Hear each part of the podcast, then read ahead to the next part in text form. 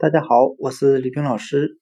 今天我们来学习单词 bald，b a l d，表示秃头的。我们可以用单词 ball，b a double l，表示球的含义，来记忆单词 bald，秃头的。我们只需要把单词 ball 球的最后一个字母。L 字母转换成 D 字母，就变成了我们今天所学的单词 “bald”，秃头的。那我们这样来联想这两个单词的含义：他的头顶光秃秃的，就像皮球一样。